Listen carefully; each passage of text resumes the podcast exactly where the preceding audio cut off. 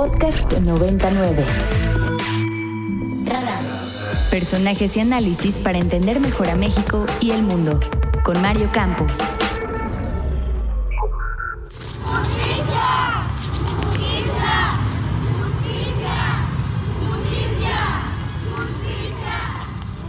El 21 de enero, el cadáver de Agustín Samaniego, jubilado de la UAN, fue encontrado dentro de su casa en la colonia Lomas Bonitas en Tepic, con golpes diversos en todo el cuerpo. El 7 de febrero de 2020, en circunstancias similares, el cuerpo de Ofelia Borrayo Sandoval, de 70 años, jubilada, fue encontrada dentro de su vivienda con un cinturón al cuello y también golpeada en la colonia Emiliano Zapata. El 5 de marzo, un niño de 5 años de edad fue encontrado muerto al interior de su casa con signos de violación previa a la muerte y escoriaciones y laceraciones en la piel. Cuando se reportó la muerte del menor tenía entre 12 y 16 horas de haber fallecido y la mamá de 20 años dijo haber descuidado al menor durante toda la noche porque tenía dengue. Su padrastro, de 17 años, fue detenido como el principal sospechoso en la colonia Gobernadores de Tepic.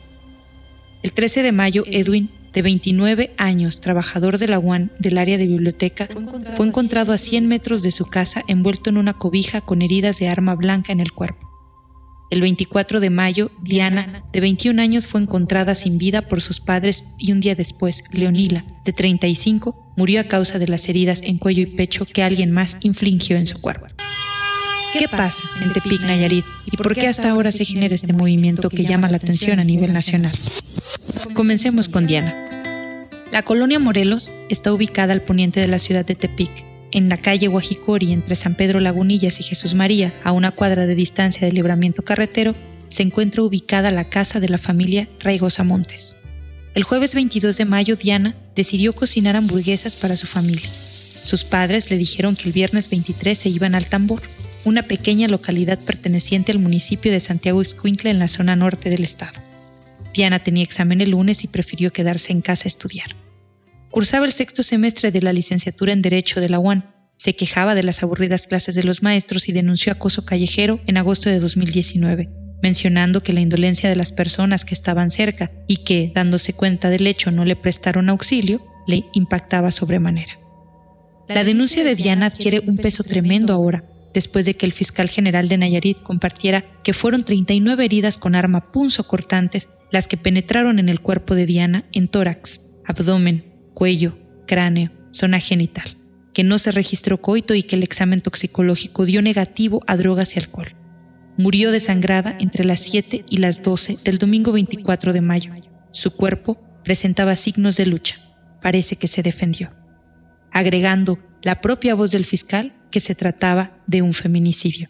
En la habitación principal se localizó el cuerpo sin vida de la joven Diana en posición de decúbito dorsal sobre la cama donde se localizó sangre con lesiones por objeto punzocortante y en la pared de la habitación las letras con sangre SF. Se localizaron elementos pilosos en la escena. En el resto de la casa no había huellas de violencia, tampoco había huellas de saqueo, no había violación de chapas ni ventanas y no había huellas de escalamiento. Se puede determinar que la muerte ocurrió en un horario de aproximadamente de las 7 de la mañana al mediodía. El cuerpo presentó lesiones de defensa. Definitivamente se trata de un feminicidio. Regresemos el tiempo. El 4 de agosto de 2017, la CEGOP emitió un comunicado en el cual declaraba que seis municipios de Nayarit estaban en alerta de violencia de género. Acaponeta, Bahía de Banderas, Del Nayar, Ixtlán del Río, Tecuala y Tepic, ordenando así implementar acciones para cesar la violencia ya detectadas en estas zonas. En la ciudad de Tepic se tienen registro de organizaciones femeninas y colectivas feministas de diversas perspectivas, la historia puede amplificarse a detalle según el ojo acucioso de lo que se busque. Para efectos de este trabajo, voy a concentrarme en las réplicas que grupos de colectivas jóvenes hicieron en la capital Nayarita en 2019, desde posicionar el tema del sexting al invitar a Olimpia al Congreso del Estado para promover la ley Olimpia, lo que generó 900 carpetas de investigación en contra de quienes hacen uso indebido de fotografías o videos de chicas desnudas sin su consentimiento, el famoso PAC, hasta el performance Un violador en tu camino frente a Palacio de Gobierno, en el que se reunieron alrededor de un centenar de mujeres.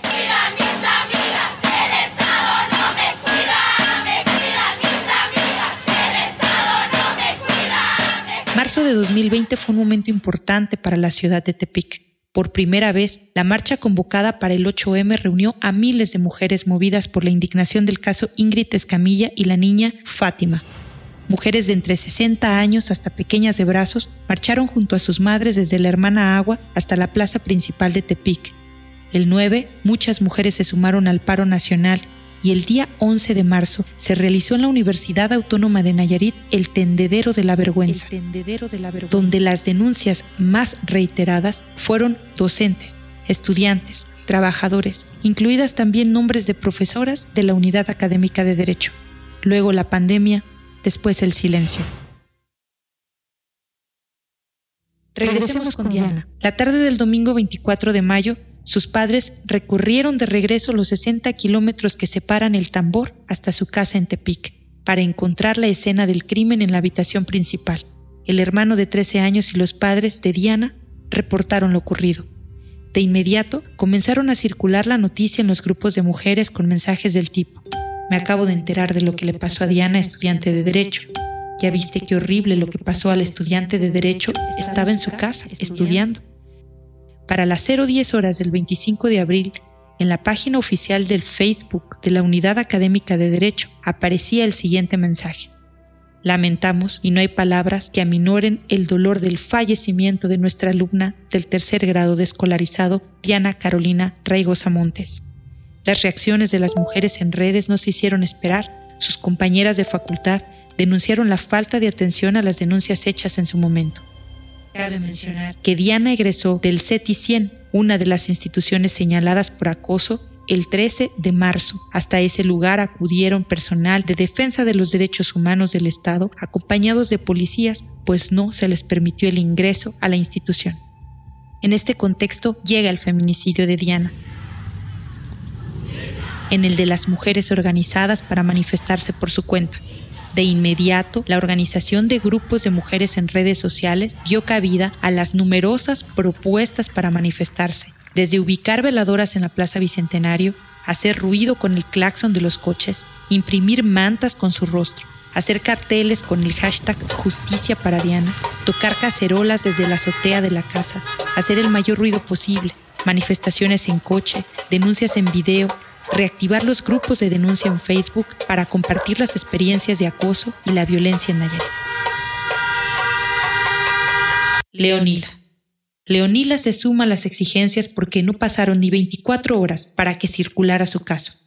Leonila de la Cruz Pancho es indígena de una de las zonas más pobres del estado, el Nayar, Tenía entre 30 y 35 años de edad y fue encontrada al interior de su casa en el municipio del Nayar por su propia pareja Antonio García Lobato, con heridas punzocortantes en cuello y pecho. Murió el lunes 25 aproximadamente a las 17 horas mientras la trasladaban al hospital de Santiago Ixcuintla. Al momento de redactar esta nota, no hay un reporte oficial de las autoridades aún. Las manifestaciones siguen en la ciudad y ahora al hashtag Justicia para se suma el de Leonila y también las personas comienzan a mencionar en redes los nombres de quienes fueron brutalmente privados de la vida para cambiar la consigna y agregar hashtag justicia para todos, hashtag justicia para todas.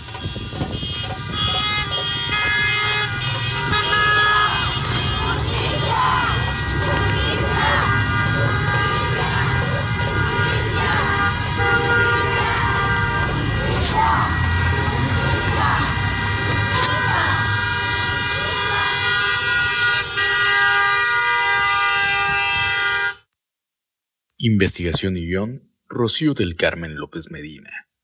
Producción y postproducción, Juan Antonio Castrejón. Esta es una producción de Radio Universidad Autónoma de Nayarit. Para más contenidos como este, descarga nuestra aplicación disponible para Android y iOS o visita ibero909.fm.